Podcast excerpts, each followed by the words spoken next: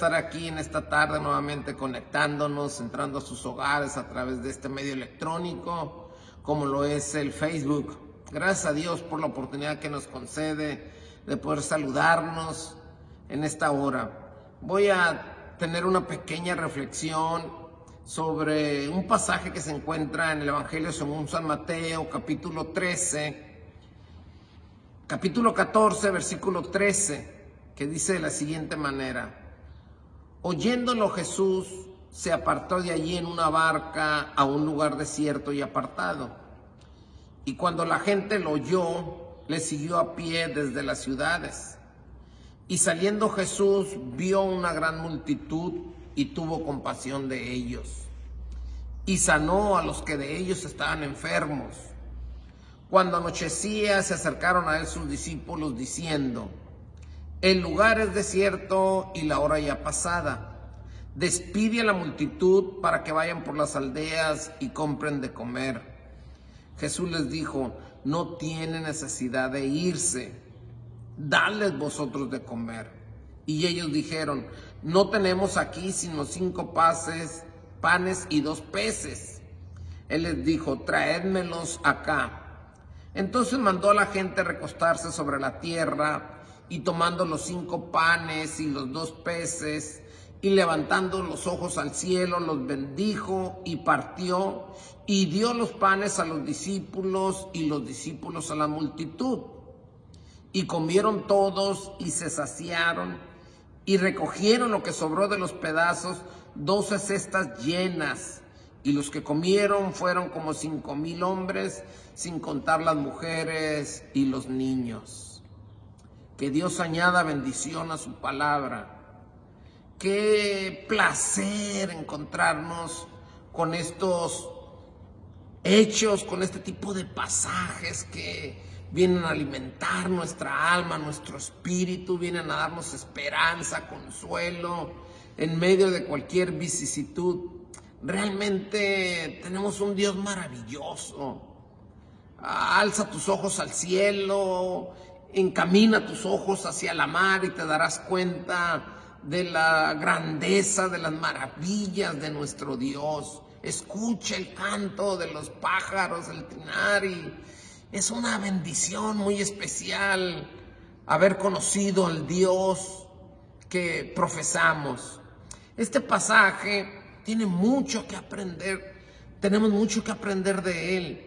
Es un pasaje que tiene varios principios espirituales y físicos para cada uno de nosotros. Por ejemplo, lo primero que encontramos aquí es que la gente, las multitudes, están siguiendo a Jesús a grandes distancias. No les importa el cansancio ni los kilómetros recorridos a pie, simplemente están siguiéndoles porque traen una palabra que no tiene nadie. Esa palabra cautiva, atrae, llena el corazón de ellos. Entonces van caminando con sus familias enteras siguiendo a Jesús. Y en este caminar, siendo testigos de los milagros que va haciendo el Señor en el camino y deleitándose en las enseñanzas del Maestro, es que van ya tan apartados que están fuera de la ciudad, ya casi en el desierto, y no llevan comida, no llevan lonche. Entonces el Señor dice la escritura que se conmueve al verlos sin comida y le pide a los discípulos diciendo, denles vosotros de comer. Los discípulos obvios se asustan porque dicen, Señor, estamos en pleno desierto y, ¿cómo les vamos a, dar de comer? Aquí no es como en Tijuana que hay oxos, que hay eh, mercados en cada esquina.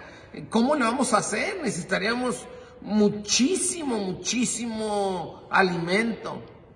Bueno, en principio de cuentas, me llama mucho la atención que el Señor Jesús está interesado no solamente en bendecir tu vida espiritual, esto es que tengas paz, que tengas amor, que tengas tranquilidad, que tengas gozo en medio de esta pandemia que estamos viviendo. No, el Señor también está preocupado porque tengas un pan que comer en tu mesa. Está preocupado para que no falte comida en tu mesa, que puedas comer tú, que pueda comer tus hijos, tus padres, tus hermanos, que haya en abundancia. Se preocupa el Señor por tus necesidades. Dios solamente no es nuestro Salvador que vino a la tierra a morir por nuestros pecados. Dios también es nuestro proveedor. Cuida el Señor que no tengamos necesidad de alimento. De modo que le dice a los discípulos, denles vosotros de comer. Ellos ya dije, se preocupan, se asustan, se mortifican y traen un niño que trae solamente dos panecitos con cinco, dos peces con cinco panes. Sí, pero ¿qué es esto para tan gran multitud? Y vaya que había una multitud, porque cuando los cuentan dice que eran como cinco mil, sin contar las mujeres ni los niños. Siempre son más mujeres que hombres y siempre son más niños que hombres. Todos estamos hablando fácilmente de entre 12 y 15 mil personas que estaban ahí reunidos ya muy tarde y con muchísima hambre. Había una necesidad para ellos y había que suplirla. Entonces el Señor le pide a los discípulos que les den de comer. Ellos traen dos, dije, dos peces y cinco panes. Dijeron, ¿qué es esto para tanta gente? Entonces el Señor los pide, los toma, alza sus ojos al cielo y da gracias a Dios por el alimento que hay allí. Lo poco que, que había, el Señor se encargó de multiplicarlo en cientos y en miles para darle de comer a tanta gente. Qué bendición esto, porque este Dios que nos relata la Escritura es el mismo Dios que está con nosotros en, estos días. Dios dije es mucho más que números, mucho más que cualquier situación adversa. Él tiene poder suficiente para alimentar nuestra vida, la vida de nuestra familia. No desconozco porque yo también soy parte de esta situación o estoy en esta situación. Pero quiero decirte que Dios tendrá cuidado de ti para poner el pan sobre tu mesa. ¿Cómo? No sé, Dios tiene miles de cuervos para hacerlo. Quizá un vecino, quizá un familiar, un amigo, un conocido o un desconocido. Tendrá Dios preparado y listo para bendecir tu vida y proveer el alimento que tú necesitas, no solamente para ti, sino para tus hijos. Te animo a que tengas fe, a que tengas esperanza y confianza en un Dios todopoderoso. Dios es un Dios proveedor. Me gozo saber que Dios no nada más salva, que Él no nada más es nuestro Señor, sino que tampoco nada más es nuestro sanador, sino que también es nuestro proveedor.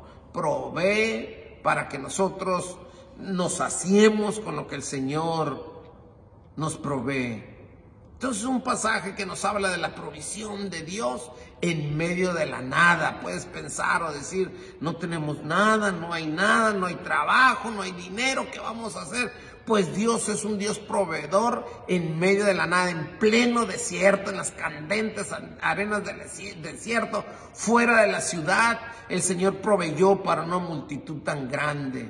En el desierto, que es un símbolo de sufrimiento, Allí está Dios también en el desierto. Dice la escritura entonces que les dijo a los discípulos, denles vosotros de comer. Y los discípulos, bueno, siguieron el ejemplo del maestro cuando ora por los alimentos y se los da a los discípulos y luego los discípulos se lo da a la gente. Mira, aquí hay una enseñanza, hermano. Es de acuerdo a las escrituras, la bendición de nuestro Dios va a venir, va a proveer a través de los discípulos, de los siervos de Dios, que aman a Dios, que le sirven a Dios, que están puestos por Dios, no para que ellos se enriquezcan o, se acumulen todo para ellos, no, Dios les da para bendecir a otros, para proveer para para la vida de otros. Entonces los discípulos se convirtieron en un canal, en un puente de bendición para bendecir a todos los que estaban con hambre, sedientos. Y encuentro también que la escritura nos dice que tenemos un Dios de orden, un Dios que administra todo perfectamente. No hace las cosas como alguien me comentó hace rato, porque yo traía el, tapabocas, guantes, uso yo si tengo que salir como ahorita, uso el tapabocas y uso guantes, trato de guardar mi distancia con la gente si es que me topo con alguien. Me dice, no, el que se va a enfermar, se va a enfermar. No, no es así. Tenemos que disciplinarnos, conforme el consejo, las instrucciones de, los especialistas en la salud, que saben mucho más que nosotros, puesto que nosotros no somos expertos en salubridad. Entonces, este, el Señor, mira, ordena las cosas. No, no se le aglomera a la gente y, ah, yo quiero, yo quiero, no. El Señor lo que hace es que le pide a los discípulos, ordena a la gente siéntalos de 50 en 50 y luego reparte la bendición para ellos. Dios es un Dios de orden, Dios es un Dios administrador, por años ha administrado la tierra, no falta el pan ni, el agua para quien lo necesita. Dios es bueno, Dios es misericordioso. Mira, todos los que estaban allí, dice la Biblia, que se saciaron, que comieron hasta saciarse y sobró. Sobraron 12 cestas todavía de comida, porque Dios siempre tiene más que darnos. Tiene para que te sacies, para que no te quedes con ganas, con hambre. Y en la multitud, sin duda, que había muchos que iban por interés, que no estaban este, de corazón, pero Dios los alimentó porque Dios es bueno, no hace excepción de personas. Dice la escritura que Dios da la lluvia sobre justos y sobre injustos, que manda su sol sobre buenos y malos. No te excluyas, persona que me escuchas. No digas, no, es que yo soy pecador, no, es que yo vivo lejos de Dios. No, también Dios te quiere bendecir de una manera muy particular. Y no nada más te quiere bendecir a ti, quiere bendecir a tu familia. Acércate a la fuente, acércate al Señor y verás el resultado de hacerlo. Los discípulos pues les dieron, comieron en abundancia y dice la Biblia que el Señor dijo, eh, guarden lo que sobró. Y bueno, consta decir que eran doce discípulos y sobraron doce cestas. Me imagino que cada uno este, se llevó su cesta a su casa todavía con abundancia. Qué bueno es nuestro Dios, este Dios proveedor para cada uno de nosotros. No estés en angustia, no estés pensando qué voy a comer mañana, cómo le vamos a hacer. Es más, mira, si tienes necesidad fuerte, que tú sabes que no hay otra salida, por favor, mándanos un privado y nosotros con mucho gusto buscaremos el mecanismo para que tú tengas en, en tu casa, en tu hogar, un pan que comer. No queremos que nadie se quede sin un pan que comer. Dios es en, abundancia para todos. Créelo, vale la pena acercarse a Dios, vale la pena caminar con Dios porque Él tiene cuidado de nosotros. Yo quiero aprovechar este momento tan particular, esta pequeña reflexión para invitar a cada uno de ustedes que nos escuchan en sus hogares, algunos quizá en el trabajo, para que se sumen a nosotros esta iglesia, la Nueva Jerusalén, aquí en Tijuana, de las asambleas de Dios, que siempre ha estado participando, activa, buscando cómo bendecir a la gente. Nos hemos constituido por voluntad propia en un centro de acopio para que tú, tus amigos, hermanos en la fe, compañeros, puedan sumarse con un granito de arena. No necesitas traer costales, claro, si lo puedes hacer, pues enhorabuena. Pero nos podemos sumar, mira, por ejemplo, si tú vas a la tienda y normalmente compras tres, cuatro o dos latitas de atún, pon otra, otra latita más extra si compras un kilo, dos kilos de arroz, compra otro kilo de arroz, otros dos kilos de arroz y apártalos y tráelos para la iglesia. Estamos buscando bendecir a la gente que menos tiene. Hay gente que no tiene que comer realmente, que no están trabajando, que cerraron em, las empresas donde ellos trabajaban, no los liquidaron, no les dan ya su sueldo y a lo mejor están preocupados porque ya no tienen.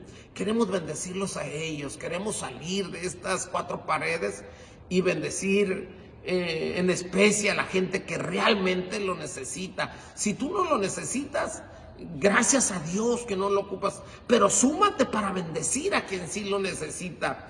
Las puertas de aquí de la iglesia, aquí siempre hay alguien en la iglesia.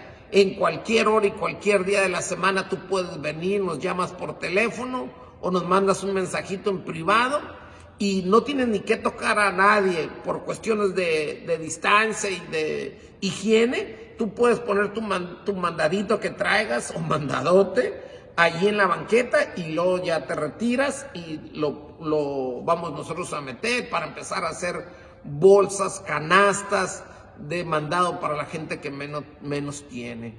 Te invito con todo mi corazón a que te sumes para bendecir a los que no tienen economía, como otros pueden tener. Dios te ha dado mucho, te ha bendecido mucho y creo que no te haría ni poco siquiera poder compartir de lo que Dios te ha dado.